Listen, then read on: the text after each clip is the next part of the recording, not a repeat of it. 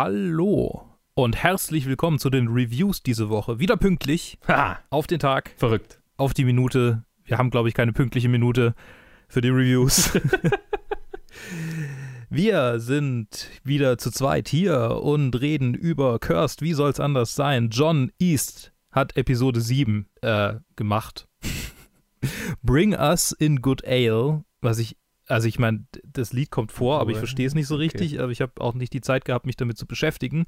Ähm, wir haben zum einen eine, eine kleine Belagerung mit äh, Arthur und Gawain und dem Emo-Boy, dem Weeping Monk.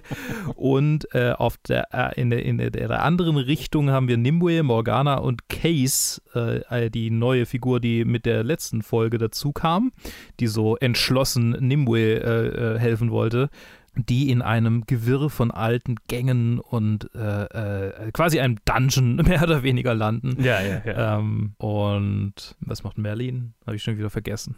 Der trifft doch die Wikinger. Ja, stimmt. Merlin trifft auf die Wikinger. Aha. hm. Es gibt so wenig Bilder hier auf IMDb. Äh, aber ja, natürlich. Wir haben, wir haben eine wunderschöne Wikinger, äh, Merlin und äh, Pym.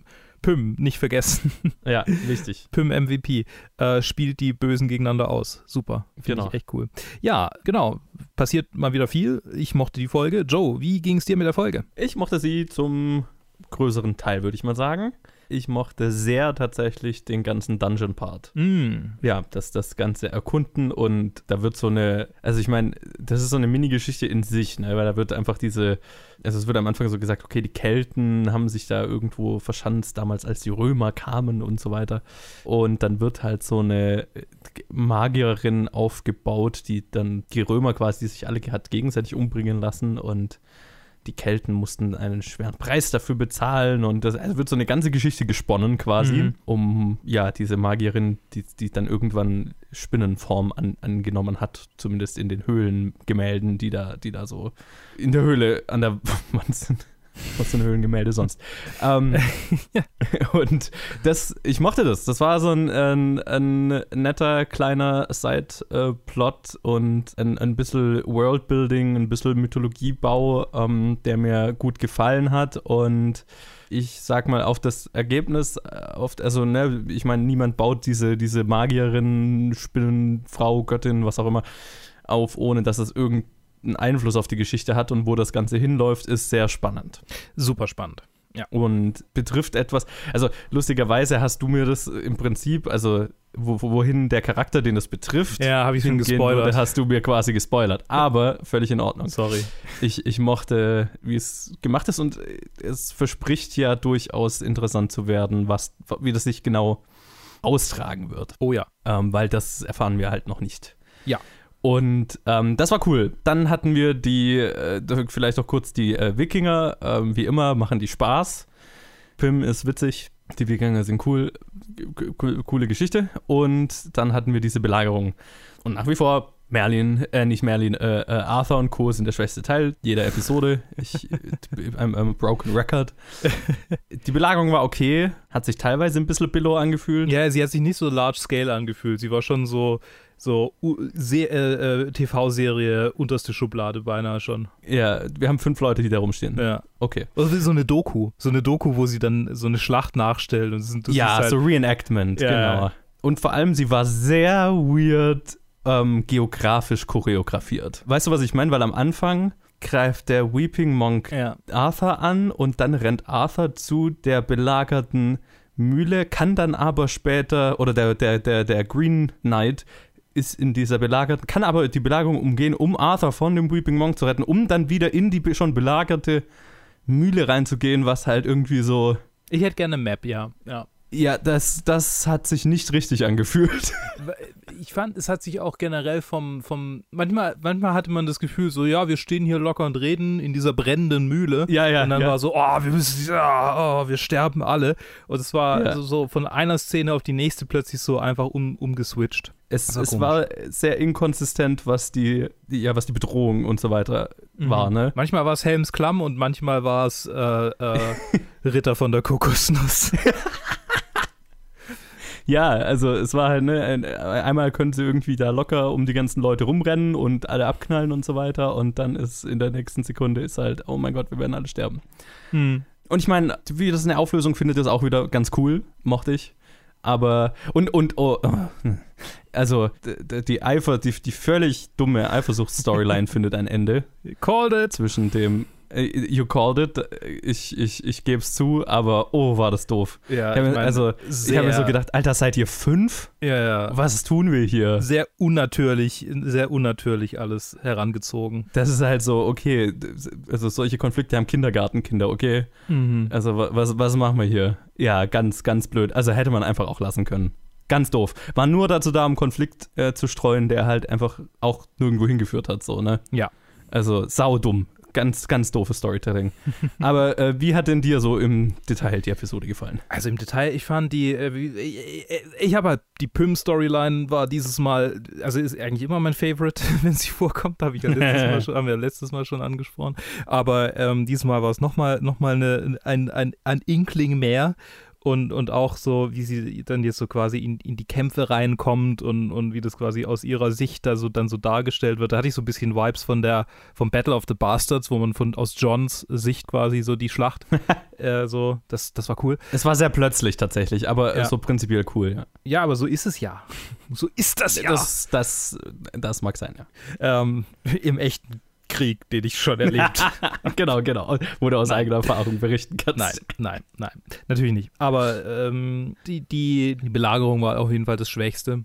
Aber ich fand es diesmal nicht ganz so schwach wie sonst. Es gab schlimmere Episoden, ja. Ja, ähm, also gerade für die beiden. Aber Gawain ist einfach, er ist einfach so eine Nicht-Entität einfach. So, wir, wir, es, es wird uns vorgegaukelt, er hätte eine emotionale irgendwas. Mhm. er hätte irgendwelche Emotionen, aber, aber, aber so richtig sehe ich die nicht. Er ist irgendwie so ein. Ne, er ist ja eigentlich der mit der tragischen Geschichte und so viele Leute schon verloren und ach und, und, und äh, die ganze Zeit auf, ja, aber so ein mächtiger Krieger, aber immer, ne, und aber es ist einfach nichts.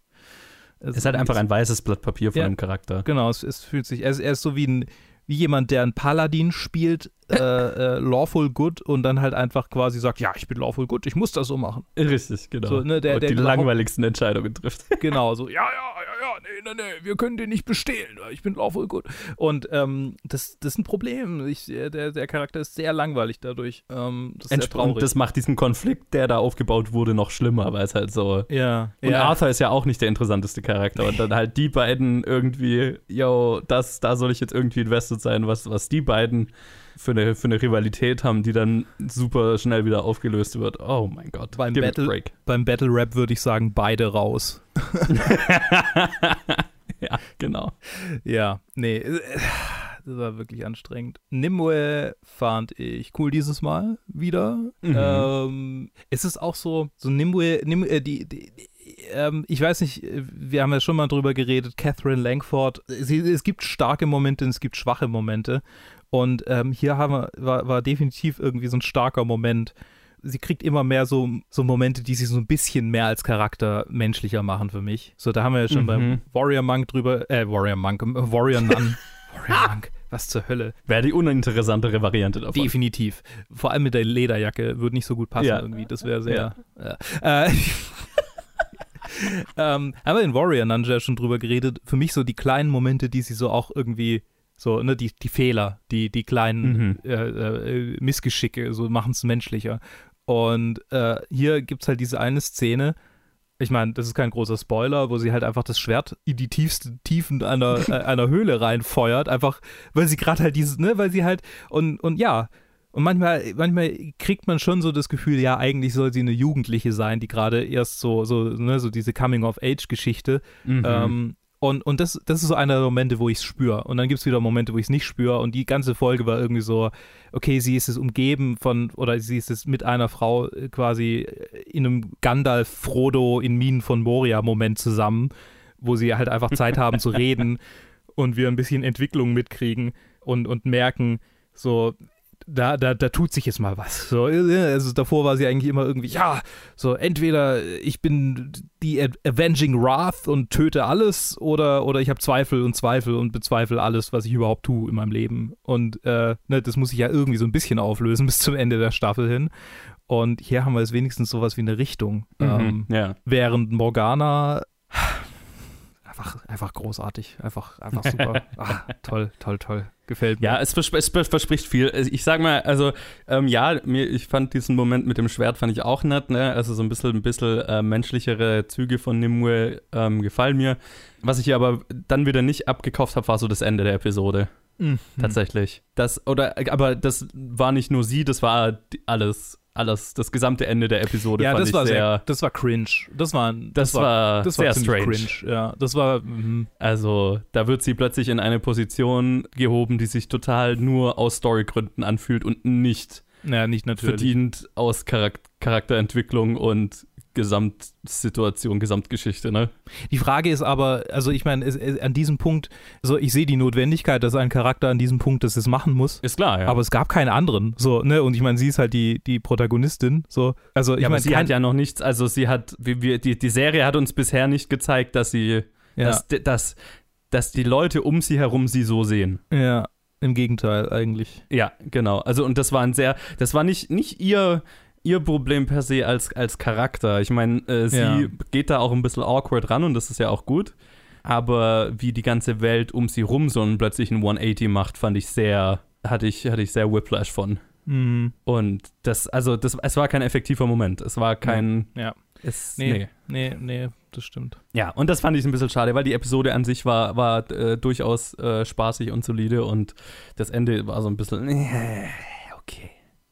ist halt irgendwie so, es ist so ein, es ist so ein Moment, der, der in ganz wenigen Fantasy-Geschichten für mich funktioniert äh, tatsächlich. Es ist einer, der sehr oft verwendet wird, Ja, der auch immer gleich inszeniert wird stimmt. und in den seltensten Fällen, finde ich, funktioniert's. Also, das muss schon, das muss schon sehr verdient sein. Herr der Ringe Teil 3 zum Beispiel, da funktioniert es Ja. hervorragend. Prost, ja. Und in Game of Thrones gab es das auch. Ja, das stimmt, ja. Ähm, in Game of äh, in, in, in, in Herr der Ringe 3 passiert sogar zweimal und beides Mal fühlt sich verdient an. Ja, genau. Und äh, bei dem einen Mal, also die Theoden-Rede, da habe ich, als ich die Bücher gelesen habe und noch nicht mal die Filme gesehen hatte, Mhm. habe ich Gänsehaut gekriegt damals. Mhm, mhm. Einfach weil die Rede so gut geschrieben war. Und, und das ist hier Ja. halt so. Das, ich glaube, das macht es noch schlimmer, wenn es eine schlechte Rede ist, so, weil es einfach so viele gute gibt. Ja, ja, ja, genau. So, Und, und es, es ist halt dieses, dieses Gefühl, also jetzt gut, jetzt haben wir es ja gesagt, sie hält eine Rede, wir sagen jetzt nicht mal Oh. in welchem Kontext. sorry, äh, üps. Na, da- das, das ist okay, glaube ich. Sie Ja. hält eine Rede. Das, das Ja. ist zu erwarten, ist eine Fantasy-Story. Irgendwann hält die der Protagonist die Protagonistin eine Rede. Ja. Das meine ich ja, also es kommt halt immer, immer vor. Und es, solche Reden, die so die Massen anfeuern sollen, die funktionieren wirklich selten für mich, weil sie müssen so verdient sein und dann so gut geschrieben sein, dass ich als Zuschauer einen Hauch der, der, des Feuers und der Gänsehaut, die die Charaktere, die gerade angefeuert werden sollen, das muss ich zumindest im Teil auf mich übertragen, dass ich es abkaufe. Mhm. Und ähm, ja, hier Gesamtsituation und auch Rede und so weiter war nicht, nicht das. und dann kaufe ich halt nicht ab, dass es so gefeiert wird. So ist das. Also äh, generell ganz gute Episode ähm, mit, mit mehr positiven als negativen Elementen, aber auch nach wie vor etwas durchwachsen, das Ganze. Ich, ja, ich bin noch nicht mal, ich habe, heute ist ja äh, gestern, also äh, für euch vorgestern ist ja The Boys Staffel 2 angelaufen und wir haben ja Hm. letztes Mal schon gesagt, dass wir die dann, dass wir da dann auf jeden Fall am Start sind damit irgendwie und ich muss peinlicherweise gestehen, ich bin, ich, ich wollte erstmal Staffel 1 nochmal durchgucken, noch, nicht, noch Oh. nicht mal damit bin ich durch. Ja, ich bin auch noch nicht dazu gekommen. Yeah. Also ich werde, ich werde, denke ich, bis, bis Ende nichts. Also ich glaube, wir haben uns beide das Ziel gesetzt, dass wir in der nächsten äh, Review-Episode einfach die Staffel reviewen, oder? Also das ist so. Das ist schon eine, eine Vorstellung von mir. Ich bin mal Ja. gespannt, ob ich es hinkriege. Ja, so schaut es bei mir auch aus. Also spätestens in die übernächste Episode, aber ich, Ja. ich würde versuchen, das nächste zu machen, aber mal schauen, ob es funktioniert. Ja. ja. Das nur mal so. Gut, dann Trenner. I'm Thinking of Ending Things ist ein neuer Netflix äh, unter der Regie von Charlie Kaufman, der ähm, bisher nur drei Filme als Regisseur gemacht hat. Anna Melissa, der 2015 rauskam, und Synecdoche, spricht man es glaube ich aus, New York, der 2008 rauskam. Also einer, der noch nicht viel als Regisseur gemacht hat, aber als Autor kennt man ihn von viel bekanntem Shit wie Being, Being John Malkovich, Eternal Sunshine of the Spotless Mind zum Beispiel. Hm. Äh, Adaptation hat er geschrieben. Also ein, ein äh, viel gefeierter Autor und ähm, eben auch gelegentlich Regisseur, Mhm. der eine, einen sehr klaren Stil hat und eine sehr klare Art von Geschichte, die, für die er sich interessiert. In diesem Fall ist es ein Film mit äh, Jesse Buckley, Jesse Plemons, Tony Collette, David Thewlis und einigen mehr. Also sehr, sehr, sehr gut besetzt. Und der Film handelt von einer jungen Frau, die also die oberflächliche Geschichte ist es sehr vielschichtig, aber da gehe ich dann später drüber ein, äh, drauf ein. Aber die oberflächliche Geschichte ist, es geht um eine junge Frau, die mit ihrem Freund äh, zu dessen Eltern fährt. Ähm, die beiden sind noch nicht so lang zusammen und sie hat schon das Gefühl, sie will das Ganze wieder beenden. Und die, die erste Hälfte des Films ist so ein bisschen, sie fahren im Auto dahin. Dann gibt es einen Teil, der im Haus äh, der Eltern spielt, wo, wo sie die Eltern und den Sohn und deren Beziehungen in unterschiedlichen Stadien ihres Lebens wahrnimmt. Mhm. Ähm, also mal sind die Eltern alt, mal sind sie jung und das ist alles sehr awkward und sehr surreal und Charlie Kaufman macht surreale Filme. Ja. Das, ich glaube, wenn man, wenn man irgendwas von ihm gesehen hat, dann äh, weiß man, auf was man sich einlässt. Und der zweite Teil ist die Rückfahrt im Prinzip. Und es ist sehr, ja, wie gesagt, sehr surreal, sehr, ja, sehr, sehr gesprächslastig, sage ich mal. Und exploriert so ein bisschen den Umgang mit Alltagsdepression, würde ich es jetzt mal nennen. Also ähm, einem, einem depressiven Zustand, der aus einem monotonen, hoffnungslos erscheinenden Alltag kommt, falls das Sinn macht. Mhm. Also, Ja. Und, und dann, also so die üblichen Charlie Kaufman-Dinger, ähm, wie Altern ist scheiße und Beziehungen sind schwer und ja, es ist alles etwas depressiv, es ist alles etwas nachdenklich. Und äh, Luke, du hast äh, nur zehn Minuten davon gesehen. Ja, es war mir zu anstrengend. Ich habe den gestern Abend um 10 nach 12, 10 nach 1, sowas irgendwie, gestern Nacht habe ich, hab ich angefangen, den Film zu gucken und dann war mir irgendwie so nach den ersten 10 Minuten, wo sie halt da einfach im Auto sitzt und äh, inner, inner monologisiert und dann hin und wieder von ihrem Freund unterbrochen wird, war mir klar, der ist zu understated, zu langsam und leise erzählt jetzt gerade, um mich noch irgendwie bei Interesse und Wachheit zu halten. So ist einfach nicht die richtige Uhrzeit für den. Und heute hatte ich nicht genug Zeit. Ich war schon, ich bin eigentlich schon grundsätzlich interessiert an Filmen dieser, dieser Natur und er hat mich schon so ein bisschen angefangen mitzunehmen. Andererseits, andererseits werde ich dieses Wochenende äh, zumindest mal den Vater meiner Freundin kennenlernen und irgendwie hat sich das ein bisschen komisch angefühlt, ein bisschen arg ähm, realitätsnah, auch wenn so dieses, diese Überlegung da jetzt nicht realitätsnah ist, aber halt einfach nur diese Situation quasi, man fährt halt zu den Eltern. Ich wünschte, du hättest noch bis, bis also ihr, seine Eltern sind gespielt von Tony Collette und David Thewlis. Ja. Und sie sind tatsächlich sehr großartig und das Ganze ist auf die maximal unangenehmste, awkwardeste Kennenlernart. Ja, ich, ich gucke ihn vielleicht tatsächlich noch an, äh, je nachdem, wie ich Zeit habe. Ja. Ich habe ich, ich hab ihn ja jetzt gerade mal angefangen, ich würde den schon gerne auch weiter gucken. Ja, also wäre passend gewesen, sagen wir es mal so. Hm. Lustigerweise ging es mir ähnlich. Ich habe den auch, ähm, also für euch vorgestern, hier bei der Aufnahme gestern Abend angefangen. Mhm. Nach einer Stunde oder so bin ich so weggedämmert und habe mir gedacht, okay, ich, also kann, nicht- kann nicht mehr. Bin schlafen gegangen, dann, ja, sieben Stunden später aufgewacht, direkt wieder äh, auf die Couch und den Film fertig geschaut. Das heißt, ich habe ihn in zwei Teilen geschaut. Ah ja, okay. Und es war auch okay. Also es ist kein Film, den man spät nachts anfangen sollte. Ich glaube, das, das, das versteht sich von selbst. Er ist sehr langsam, er ist sehr artsy, er ist sehr kontemplativ und ähm, ich fand ihn so lala. Ich bin nicht der größte Charlie Kaufman-Fan tatsächlich und ich weiß, das ist ein bisschen ein Sakrileg in der Filmkritik-Community, wenn man so will. Aber ich habe auch in meinem Letterbox-Review einfach nur so geschrieben, ich glaube, Charlie Kaufman und ich operieren auf unterschiedlichen Wellenlängen Mhm. weil ich, also, also wie gesagt, ich habe jetzt von seinen, den Filmen, bei denen er Regie geführt hat, habe ich nur einen gesehen, Anna Melisa, und der, bei dem hatte ich im Prinzip die gleiche Reaktion. Ich meine, es ist ein Film, der ähnliche Themen behandelt mit Stop-Motion-Animationen, Puppen und genauso depressiv und genauso kontemplativ ist. Und das ist tatsächlich nicht eine Art Film, der ich so viel abgewinnen kann. Lustigerweise, weil also gibt es ja selten so Regisseure oder, oder Arten von Filmen, die ich, die ich wirklich, wo, wo für mich wenig drin ist. Was hier in dem Film für mich sehr, sehr gut funktioniert hat, sind die ganzen Performances. Ich habe es schon ein paar Mal, glaube ich, gesagt, Jessie Buckley ist eine der interessantesten junge Schauspielerinnen, die wir gerade haben, finde ich. Ich äh, will alle sehen, was sie tut, weil sie ist, sie ist großartig. Sie ist auch hier super in der Hauptrolle und auch Jesse Plemons, der auch so eine Geheimwaffe ist, immer mal wieder. Mhm. Also sei es jetzt in Breaking Bad oder sowas wie Game Night, auch in irgendwelchen eher das, äh, dummen Komödien. Ähm, er, ist, er ist auch immer gut. Und wer, wer, wer wirklich großartig sind, sind dann Tony Collette und David Thewlis als die Eltern. Die geben schon alles und ähm, warum Tony Collette noch keinen Oscar hat, ist ein Verbrechen. ich bin bis zum Ende des Films nicht so ganz schlau geworden, worauf der Film am Ende raus will. Und ich bin mir nicht sicher, ob ich es auch bis zu dieser Aufnahme ganz durchschaut habe. Mir, mir, sind viele Themen klar, die der Film bespricht und ich finde auch manche davon interessant. Ich finde nicht, dass der Film es immer auf die interessanteste Art und Weise erzählt. Und es ist so ein Film, der schwankt zwischen zu offensichtlich, nur metaphorisch und zu undurchdringlich weird mhm. für meinen Geschmack. Also manchmal fast schon fühle ich mich fast beleidigt davon, wie, wie sehr der Film mir versucht, seine Metaphern zu erklären. Und manchmal denke ich einfach nur, okay, worauf, was, worauf willst du hinaus? Ich, äh, jetzt brauche ich bitte wieder die Erklärung. und es ist ein, ein unangenehmer Zustand, den ich hatte diesen, während diesem Film. Und es ist, äh, er hat mich deswegen nicht so, nicht so vom Hocker gerissen, muss ich sagen. Und es ging mir, wie gesagt, bei Anna Melissa schon genauso ich glaube, da ist viel drin und es hat wirklich tolle Momente. Also im Prinzip der ganze Mittelteil mit, mit den Eltern ist, das ist so, glaube ich, mein, mein Favorite-Teil. Viele Leute haben, haben, haben die ganzen Strecken mit äh, Jesse Plemons und Jesse Buckley im Auto geliebt.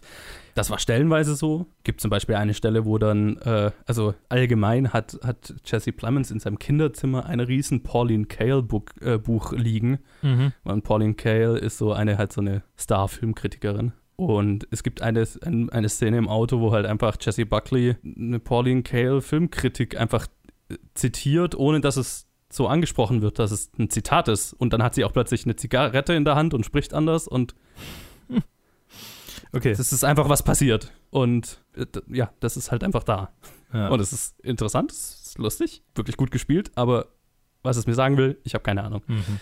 Und dann gibt es zum Beispiel auch später eine, eine, eine ganze surrealistische Tanzeinlage, wo, wo plötzlich halt Jesse Plemons und Jesse Buckley durch Tänzer ersetzt werden, professionelle. Und dann wird das Ganze in Ausdruckstanz weitererzählt. Okay. Ich meine, es klingt so nach Mittel meiner Schiene. So irgendwo, ich glaube, es ist schon ein bisschen drüber. Ja, ich, äh, genau, äh, tatsächlich würde mich interessieren am Ende, was, was du dazu sagst, weil ich, ich kann es nicht wirklich einschätzen, wie deine Reaktion ist. Oft habe ich das Gefühl, ich kann einschätzen, wie wird Luke auf einen Film reagieren hier gibt es das volle Spektrum. Entweder du findest ihn total geil, du findest ihn furchtbar oder du bist wie ich irgendwo äh, dazwischen. Und ich, äh, ich kann es nicht so wirklich einschätzen. Also, ich würde ihn nicht unbedingt empfehlen, aber das ist eine sehr mein, also mein Erleben gerade mit diesem, mit, mit Charlie Kaufmans Werk allgemein ist sehr subjektiv, dass ich mhm. einfach nicht, nicht wirklich das Gefühl habe, ich bin auf seiner Wellenlänge und er nicht, nicht das Gefühl habe, er erzählt Geschichten, die mein Ding sind und auf eine Art und Weise, die mein Ding wäre. Deswegen, ähm, ich glaube, wer das Zielpublikum dieses Filmes ist, weiß schon, dass er das Zielpublikum dieses Filmes ist. Verstehe, ja. Ne? Also, wer anderes Zeug von ihm gesehen hat und darauf stand, dann, ich glaube, das ist äh, dein Heroin. Äh, viel Spaß damit. ich äh, ich sitze daneben und äh, bewundere es und, und verstehe es nicht Bewundere ganz. das Heroin. Ja, genau. Ah, ja. Verstehe nicht ganz, warum, warum das so geil ist. Ja, also ist eher ein, eine lauwarme Geschichte für mich. Ich weiß, dass ich damit eher allein stehe, aber es ist, ja, es ist so. Warrior Nun. Jesaja 30, 20 bis 21 in der Lutherbibel und der Herr wird euch in Trübsal Brot und in Ängsten Wasser geben, und deine Lehrer werden sich nicht mehr verbergen müssen, sondern deine Augen werden deine Lehrer sein, und deine Ohren werden hören, hinter dir her das Wort sagen. Also dies ist der Weg, den gehet, sonst weder zur rechten noch zur linken. Mhm. Mal wieder, äh, diesmal, diesmal finde ich sehr eindeutig. Ja, ja, ja. Mhm. Passender als letztes Mal. Ja, besser als letztes Mal, viel besser. Sarah Walker war die Regisseurin dieser Episode und auch der nächsten Episode, wenn ich das richtig sehe. Ja. Und Mhm. ähm, wir, wir erleben eine Geschichte oder eine Geschichte, eine Entwicklung der Geschichte zwischen Ava und äh, Shotgun Mary und tatsächlich nicht viel mehr, äh, also gar nichts sonst. Wir sind komplett bei Ava und Shotgun Mary und erleben, wie äh, Shotgun Mary Ava in eine Stadt führt, in ein Dorf führt äh, und ihr dort zeigt, was die Schwestern Gutes getan haben in der Welt, Mhm. Die Nonnen. Wie hat dir die Episode gefallen? Hm. Es ist im Prinzip eine Bottle-Episode, wenn auch es nicht insofern nicht darauf zutrifft, dass es nicht einfach nur an einer Location ist, sondern dass die Location tatsächlich sehr eindrucksvoll und Ja. also jetzt nicht, nicht, nicht, nicht billig aussieht. So. Nee. Ne, eine klassische Bottle-Episode spielt halt an einer Location, damit mit der Episode Geld gespart werden kann. Ja. Aber es fühlt sich an wie eine Bottle-Episode. Mhm. Und es, es gab viel Positives in der Episode, aber ähm, ich hatte, ich, am Ende habe ich mir doch gedacht, okay, das, das hätte jetzt nicht eine ganze Episode sein müssen, so, ne? Mhm. Was mir gefallen hat, ich mochte sehr, ähm, ähnlich wie letzte Episode, dass wir, dass Shotgun Mary so im, in, ins Zentrum gerückt wird. Und äh, hier ja auch ganz spezifisch ihre Beziehung zu Ava, ne? Mhm. Und dass Ava tatsächlich in einer nicht Nonne-Nonne sozusagen, in einer, die auch so ein bisschen beim Nonnenorden außen steht, jemanden findet, mit dem, mit der sie sich anvertrauen kann und mit der sie offen über alles reden kann, was mit ihr gerade so passiert. Das hat mir gut gefallen. Auch so einfach Beziehungsaufbau und kennenzulernen, was Shotgun Mary in der Welt so tut, abseits vom Orden. Und klar, das, das ist auch so ein Beispiel dafür, was, was, was die Nonnen Gutes getan haben. Ähm, aber es war auch einfach so zu, interessant zu sehen, wie Shotgun Mary sich so in dieser Welt bewegt. Und es ist halt einfach auch, auch einfach von der Location natürlich geil ausgewählt. Ne? Also Mhm. ein, ein eindrucksvolles, ein eindrucksvolles Städtchen, in dem sie sich da aufhalten. Ich weiß gar nicht, wo das war. War es jetzt Portugal, ne, oder? Ich, ich glaube, ja. Ich glaube, ja, ich glaube Portugal. Also coole Location auch einfach. Und ich meine, da war schon dann, da war ein, ein netter kleiner Zwischenfall drin, wo Ava das erste Mal mit so einem, nicht mit einem Dämon konfrontiert wird, aber mit einem, äh, ich weiß nicht mehr, wie sie heißen, diese, diese, ja, diese Äh. Geister, what, whatever, Ja. die, die halt so äh, sich nach von, von, von bösen Gedanken und so weiter angezogen Ja. fühlen. Und Die, die, Al die, die, die, die Deetons. genau. Also, ähm, das war ein, ein, ein netter, netter Interlude sozusagen. Stell dir mal vor, ganz kurz, stell dir mal vor, wenn, wenn das Ende dieser Serie wäre, halt, dass Scientology eigentlich so wahr ist. Und Tom Cruise taucht am Ende auf Ja. und trägt ein Schwert bei sich. ja, und ein Rollkragenpullover, ein Rollkragenpullover um das Schwert rumgewickelt. Der fliegt Oh, schön.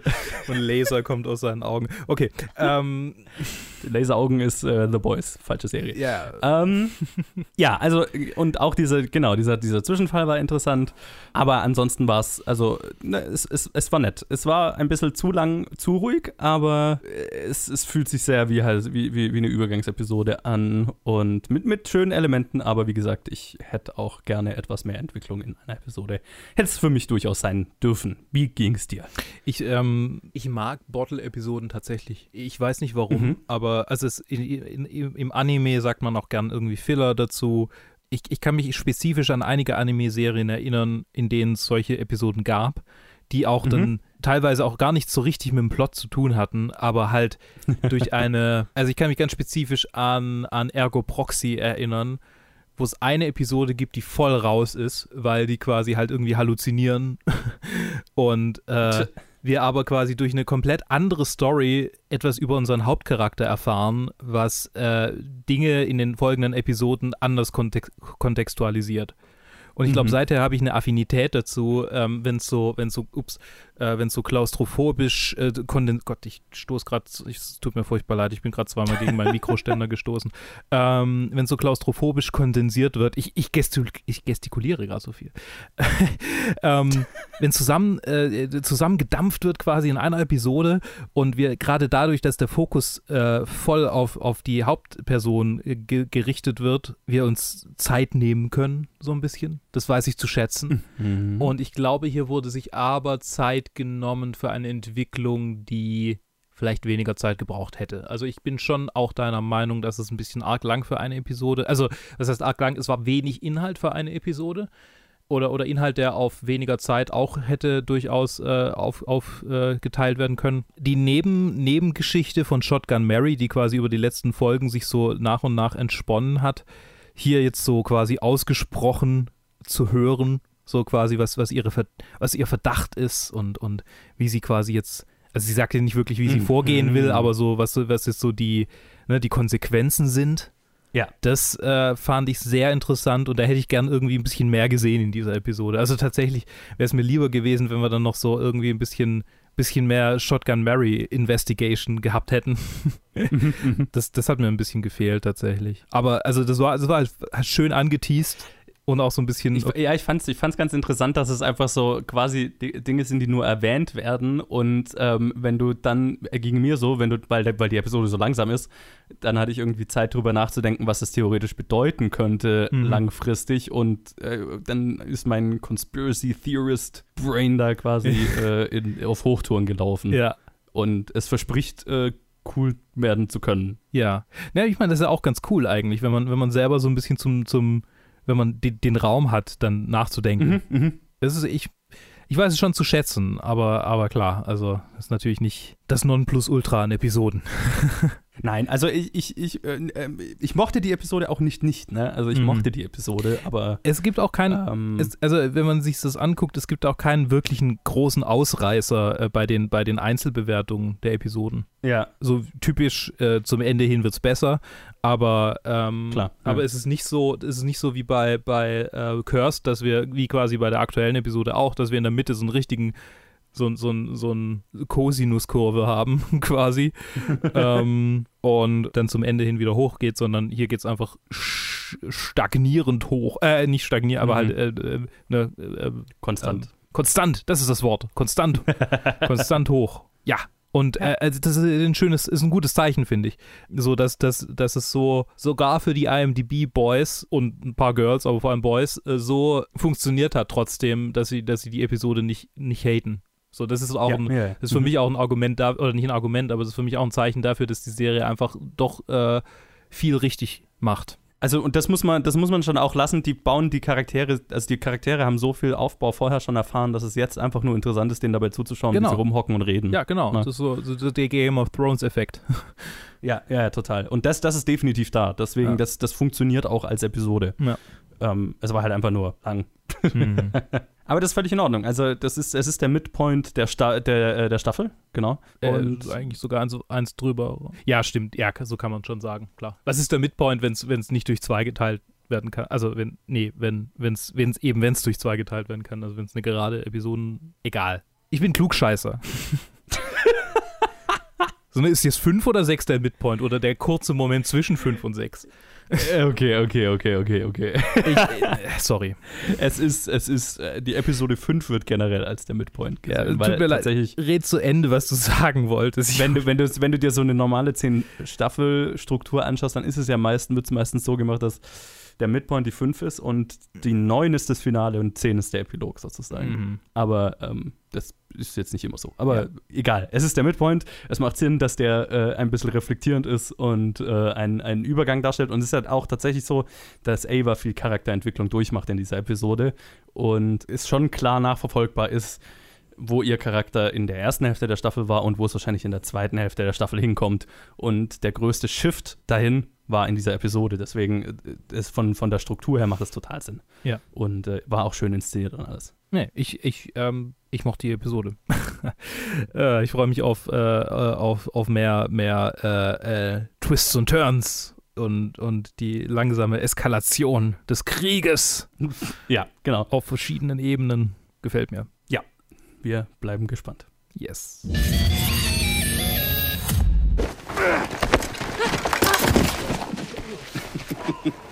Soll ich dir helfen, kleiner Tollpatsch? Beleidige mich nochmal und du kriegst mein Schwert zu spüren. Runter damit. Oder was?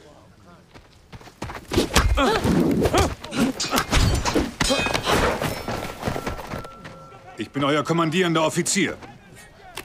Streitereien werden nicht toleriert, verstanden? Ja, Kommandant. Mit deiner Stimme, Soldat. Ja, Kommandant. Gespannt wie die Bögen in Mulan. Ich wollte gerade irgendeinen Übergang mit Krieg machen, aber der war besser. Der war definitiv besser. Äh, Mulan, der erste. Nein, nein, nee, Tenet war der erste Blockbuster, der jetzt äh, Ja. post-Covid rauskommt. Ja, und er kommt auch nicht ins Kino. Also, Ja, ähm, Mu- Mulan, das, das, erst, das, das zweite große Blockbuster-Experiment. Sagen wir es mal so. Tenet ist das erste Blockbuster-Experiment, Mulan das zweite. Nämlich, äh, der, der, der, wir reden über das Live-Action-Mulan-Remake, das direkt auf Disney Plus rauskam, unter der Regie von Nikki Caro, eine fantastische Regisseurin, die sowas wie äh, Whale Rider zum Beispiel gemacht hat. Und es spielen mit ein komplett chinesischer Cast, von denen ich die wichtigsten aussprechen werde und den Rest erspare ich euch. Es sind äh, nämlich, also die, die, die Hauptdarstellerin ist Yifei Liu, die ist, äh, glaube ich, in China relativ bekannt, aber so international, also relativ frisch. Und dann sind halt noch so namenhafte Namen wie Donnie Yen und Jet Li dabei.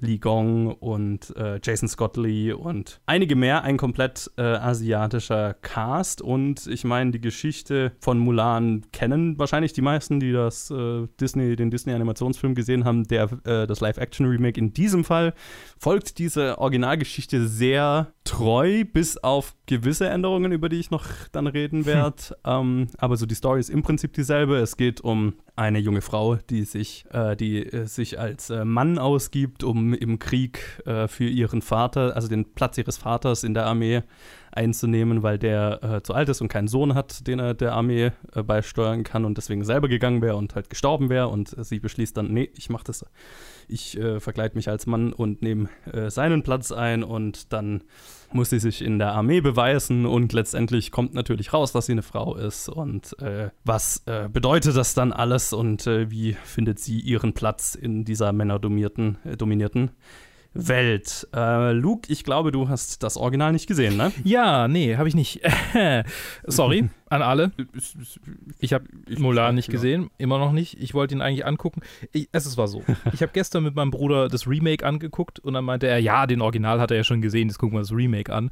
Und Mhm. äh, dann meinte ich, ja, okay, dann gucke ich vielleicht danach das Original an und dann hatte ich aber nie so richtig Zeit dazu jetzt. Und es ist sowieso die falsche Reihenfolge. Und dann dachte ich mir, vielleicht bin ich jetzt einfach die Stimme, die das Original nicht gesehen hat, ist ja auch nicht so schlimm.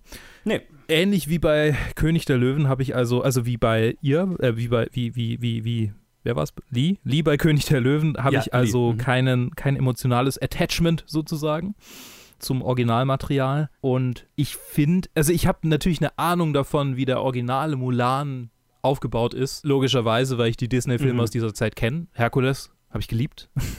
Ja, ja. Und ich finde es interessant, dass sie, dass sie diese Richtung hier einschlagen. Eine, eine, eine andere Richtung als die bisherigen Remakes, die ja wirklich absolut Beat für Beat waren. Und ich finde es spannend. Und es ist ein Risiko, das sie eingegangen sind, das sich jetzt, was, wenn man die Bewertung anguckt, wohl eher nicht so bewährt hat. Aber dazu können wir nachher vielleicht noch ein bisschen kommen. Äh, für mich persönlich ist es schwierig zu bewerten. Ich glaube tatsächlich, und ich habe es auch in meiner Letterboxd Review geschrieben, ich kann es nicht so endgültig bewerten, ohne das Original vielleicht doch nochmal gesehen zu haben. Aber der Film für, an sich für mich wäre vermutlich nochmal einen halben Stern bis Stern besser, weil es ist ein leeres, äh, nicht ein leeres, aber ein Emotions, ein- einerseits emotionsgeladenes, aber dann auch manchmal ein bisschen emotionskaltes äh, äh, Kung-Fu-Drama. Und zwar wirklich klassisch mit ne Drahtseil-Momenten. Ähm, und, und mein Gott, also es ist jetzt natürlich, es ist hat nicht, nicht die erzählerische Dichte von Crouching Tiger, Hidden Dragon, ne? Ja, Und nicht ja. die Charakterstärke äh, und Entwicklung. Aber manchmal gibt es schon so Momente, wo es sich so anfühlt. Und das finde ich interessant, weil das ist eigentlich nicht was, was an Disney für mich, äh, Disney-Filmen für mich jemals war. Wenn ich, wenn ich an, wenn ich an Crouching Tiger, Hidden Dragon denke und an irgendeinen Disney-Film, dann sind das sehr, sehr, sehr unterschiedliche Dinge. Und ein Film, der so beides so ein bisschen drin hat, ein bisschen vereint, das ist interessant. Und ich weiß immer noch nicht so richtig, wie ich dazu stehe. Also, äh, ich, ich glaube, ich mochte ihn. Und, und ich meine, ich mag diese, diese cheesy Kung-Fu-Filme, liebe ich. Ich, ich mochte sogar Forbidden, oder wie hieß es, Forgotten, Forgotten Kingdom, so hieß er, glaube ich, dieser relativ äh, aktuelle mit, mit Jackie Chan, der, der, der irgendwie so sehr, sehr blockbusterig äh, amerikanisch war. Ähm, sogar das mochte ich, weil es irgendwie so, sobald Kung Fu im Spiel ist, so, ah ja, habt ihr mich so ein bisschen. Und in so auf der Ebene mochte ich ihn, aber dann die andere Ebene, zu wissen, dass es ein Disney-Film ist und so ein bisschen die Erwartungen, die da überhaupt nicht erfüllt wurden, teilweise, ist komisch. Es ist einfach komisch. Ich bin irgendwo in der Mitte, glaube ich. Ich mag ihn, ich, ich mochte viele mhm. Elemente und bei manchen war ich so ein bisschen, stand ich mit einem Fragezeichen da. Einfach weil ich was anderes erwartet habe. Ja, verstehe. Ja, wie ging es denn dir? Ähnlich mit der Perspektive, dass ausnahmsweise ich mal den, das Disney-Original gesehen habe, ja. dass ich mir vor, ja, jetzt noch nicht ganz einem Jahr wahrscheinlich angeguckt habe, als der erste Trailer, glaube ich, für den hier rauskam und ich mir gedacht habe, ey, das ist eigentlich cool. Schaut nach was aus, was mir gefallen könnte. Ähm, der war auf Netflix zu der Zeit. Ah. Ja, da habe ich mir einfach mal gegeben. Und ich mochte den animierten Film sehr tatsächlich. Und was mir sehr gut gefallen hat bei, was sie geändert haben für die Adaption, ist, sie sind eben nicht die volle Disney-Route gegangen, wie du ja schon gesagt hast. Es sind keine Songs in diesem Film. Äh, sie haben den Animal Sidekick weggelassen, den Drachen. Dafür, es, es gibt einen, einen Ersatz, es gibt keinen Charakter dafür, aber es gibt ein, ein Symboltier, das immer wieder auftaucht. Äh, ja. Äh, in dem Fall ein Phönix statt einem Drache, der im Prinzip so die ähnliche Funktion wie der Animal Sidekick hat, nur dass es halt nicht von Eddie Murphy gesprochen ist und nicht der Comic Relief des Films ist sozusagen, sondern ist mehr so ein Symbol, das immer mal auftaucht. Und ich mochte auch, dass es mehr, also dass es mehr sich ja mehr real versucht hat anzufühlen dadurch. Also kein mhm. Musical, kein, kein Cartoon, sondern wie du ja gesagt hast, mehr so versucht, dieses, dieses, diese, diese Disney-Geschichte mit einem ja, Kung-Fu-Actionfilm zu Martial Arts Actionfilm zu kombinieren. Und das ist teilweise, glaube ich, sehr erfolgreich und teilweise weniger. Und was Stories und Charaktere angeht, wurden so ein paar Veränderungen gemacht, die mir gut gefallen haben oder die halt jetzt für die Qualität des Films für mich nicht so viel ausgemacht haben, die, die mit denen ich mitgehen konnte. Und dann gab es so ein, zwei Elemente, die für diesen Film neu eingeführt wurden, neu dazu gemacht wurden, die ich nicht vertreten kann und die den Film stark davon abgehalten haben, richtig gut zu sein, wie ich finde. Also der, Haupt, der Hauptpunkt, der mir, der mir daran der mir an diesem Film nicht gefallen hat ähm, und warum der Film auch bei mir eher so in so einem Mittelfeld sich rumbewegt, ist, dass die Original, die animierte, der animierte Originalfilm also da, ne, so rum, dass in diesem Film Mulan schon von vornherein eine Art Chosen One ist. Mhm. Die von vornherein ja. super gut ist, eine super gute Kämpferin ist, die schon als Das hatte kind, ich mich auch gefragt, ja. Ja, die schon als Kind irgendwie äh, perfekt turnt und Martial Arts kann und alles Mögliche. Und alles, was sie über den Film halt an Struggle hat und an Entwicklung hat, ist, dass sie es nicht mehr versteckt. Ja. Also sie versteckt das dann ein bisschen, als sie unter die Männer kommt, um nicht aufzufallen. Und letztendlich lernt sie das nicht zu verstecken. Aber entwicklungsmäßig hat sie eigentlich keine Geschichte in diesem Film. Und ich verstehe ums Verrecken nicht, warum das gemacht wurde, weil der Originalfilm lebt total davon, dass äh, Mulan eine Durchschnittsfrau ist, die halt äh, aus Mitgefühl ihrem Vater gegenüber und Angst um ihren Vater dessen Platz einnimmt und dann lernen muss, eine Kämpferin zu werden, eine Soldatin zu werden und Stück für Stück besser zu werden als die ganzen Männer in ihrem Umfeld und äh, erst dann, wenn sie sich halt, wenn sie sich völlig entfalten kann und auch sich nicht verstecken muss und so weiter, dann kann sie ihr volles äh, Potenzial entfalten. Das ist da schon auch irgendwo mit drin, aber sie muss halt ähm, das lebt total davon, dass sie am Anfang so äh, tollpatschig und äh, eigentlich keine Ahnung hat von dem, was sie, was sie tut, aber sich dorthin entwickeln muss. Und das hat dieser Film nicht. Und ich verstehe es nicht, weil der Film den, die, den kompletten Charakter-Arc im Prinzip entfernt. Mhm. Und das war mir völlig unschlüssig. Also ich kann, ich, ich, kann, ich kann nicht nachvollziehen, warum diese Entscheidung gemacht wurde. Keine Ahnung. Es ist halt, in diesem Fall ist sie halt einfach, es ist so ein bisschen so äh, Ray Palpatine all over again, ne? Es ist so, okay, äh, äh, Ray muss Palpatines Tochter sein, sonst kann sie nicht so, mhm. so großartig sein. In diesem Fall, nee, äh, Mulan muss schon von vornherein irgendwie äh, eine Auserwählte sein und kräftiger und mehr, mehr magische Kräfte haben im, im Vergleich zu allen anderen, sonst kann sie gar nicht so gut sein, wie sie eigentlich ist, so, ne? Ja. Und es, es, es ist doof, es ist doof, es ist richtig kacke. Äh, und es zieht den Film deutlich merklich runter. Ja. So, ähm, jetzt zu den positiven Sachen, weil der Film hat auch sehr viel Schönes und ich mochte ihn alles in allem. Ich, ich mochte ihn, aber er ist halt sehr durchwachsen, gerade durch diesen einen Punkt und noch ein paar andere. Was ich an dem Film sehr, sehr mochte, ist, wie geil er produziert ist. Er ist wunderschön. Es ja. ist, ähm, ich muss auch nachher noch den Namen von der Kamerafrau raussuchen, die wirklich ganze Arbeit leistet. Also er ist wunderschön produziert. Und das ist so der Disney-Aspekt hier, der, der mir wirklich gut gefallen hat. Also es ist ein Farbenmeer von einem Film. Ähm, toll. Schaut manchmal dadurch auch so ein bisschen fake aus. Er ist nicht period-gerecht, sage ich jetzt mal, aber das, das ist okay. Es ist ein Märchen äh, auf eine gewisse Weise so, Mhm. ne? Damit, damit ko komme ich klar. Was mir, wie, wie ich ja schon gesagt habe, auch sehr gut gefallen hat, ist die Kombination aus Disney-Märchen und Martial Arts-Film. Und die Martial Arts-Kämpfe sind teilweise sehr cool inszeniert. Und dann gab es aber auch wieder welche, die völlig zerhackt und zerschnitten sind und die deswegen die ihre Wirkung völlig verloren haben. Und wo ich nicht weiß, lag es an der Choreo, dass es äh, so zerschnitten werden musste, damit es überhaupt irgendeinen Effekt hat, keine Ahnung. Aber es war interessant zu sehen, dass es manchmal zerschnitten wurde und manchmal nicht. Manchmal konnten die Kämpfe leben und manchmal nicht. Und Ja. ich, auch das wieder so eine Entscheidung, die ich nicht wirklich nachvollziehen kann. Mandy Walker. Mandy Walker, yes, yes, yes, yes. Äh, großartig, tolle Arbeit.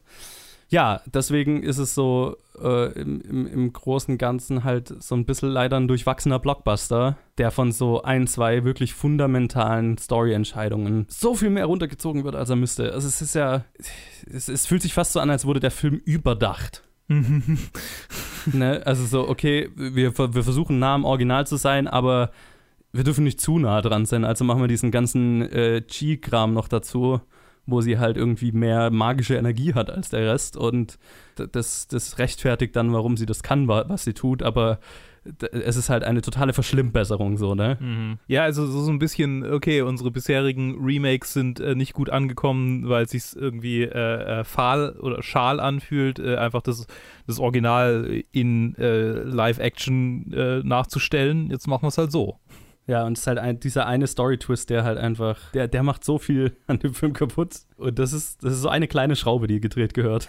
So ein minimales Element, das aber halt so einen, so einen Butterfly-Effekt durch den ganzen Film dadurch hat. Ja. Und es ist schade.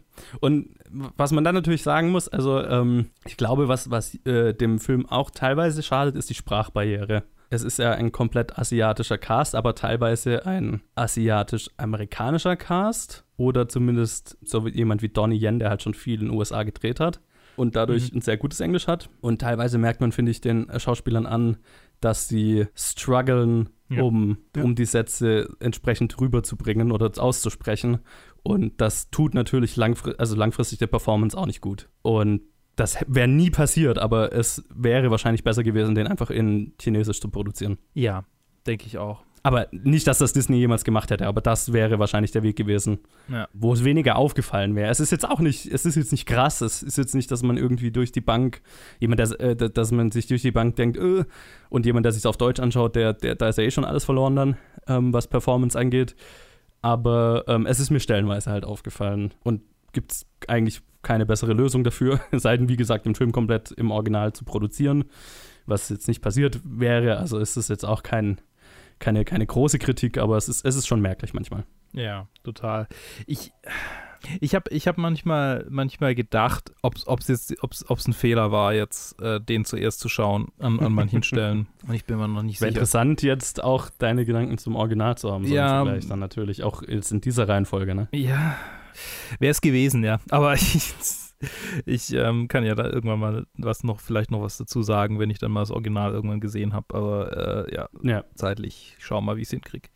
Ja, letztendlich, ich kann dem nicht mehr so wahnsinnig viel hinzufügen. Ich mochte den Film teilweise, wie schon vorher gesagt, ich habe ich hab vorher eigentlich schon alles dazu gesagt. Mir fällt es gerade schwer, noch mehr Neues dazu zu sagen. Du hast schon, glaube ich, alles gesagt, was mir sonst noch eingefallen wäre. Also, der Soundtrack war manchmal, ich, ich kenne ja die, die Originallieder, sind ja schon bekannt so.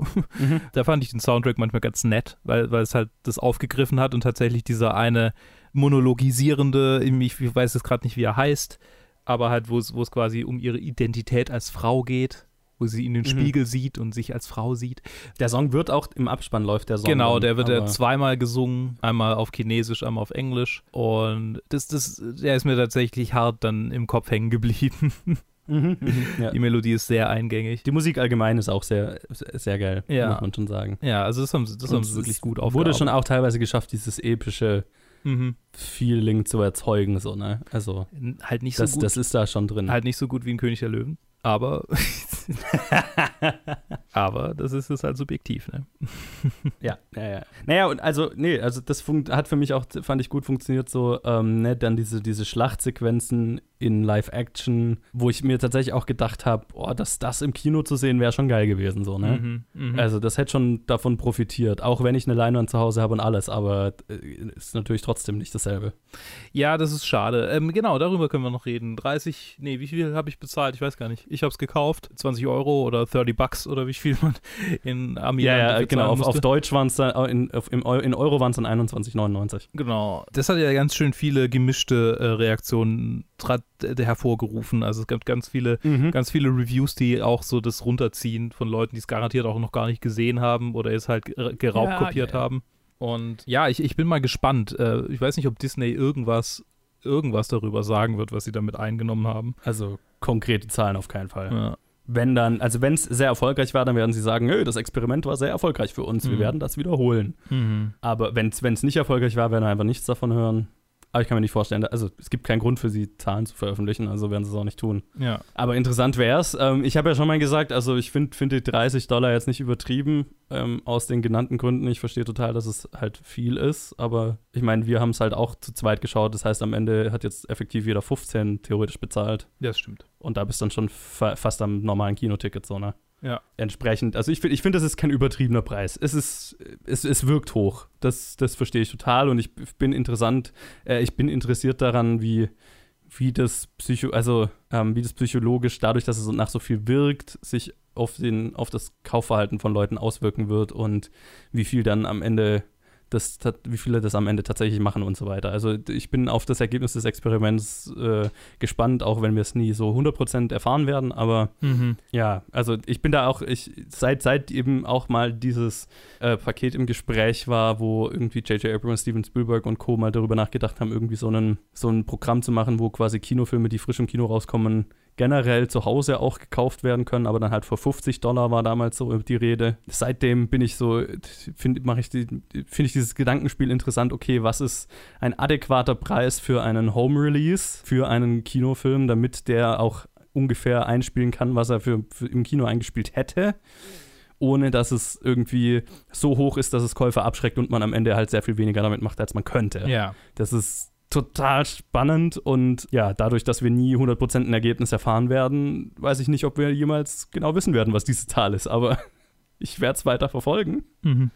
Ich habe so meine Zweifel dran, tatsächlich, dass es, dass es, dass es wirklich sich rentiert hat. Aber, also ich meine, das Ja, ist nur so ein Gefühl, das ist nicht mal, das ist nicht mal rational. Nee, also ich bin auch so, ich bin total hin und her gerissen, weil ich meine, der Aufschrei war groß, wo es hieß irgendwie 30 Dollar und ich kann es auch verstehen, 30 Dollar klingen viel.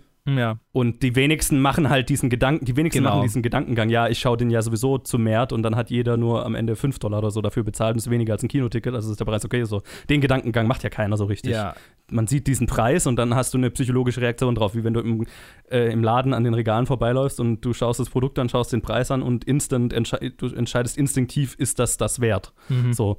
Und da- das, das kann ich so schwer abschätzen, was dieser äh, Kaufinstinkt bei diesem Preis sein wird, bei, bei, der, bei der Durchschnitt, beim Durchschnittsschauer. Und das, ja, spannend. Wie gesagt, aber ob wir es erfahren werden, keine Ahnung. Ja, ja, ja, ja. Auf jeden Jo. Fall, ja.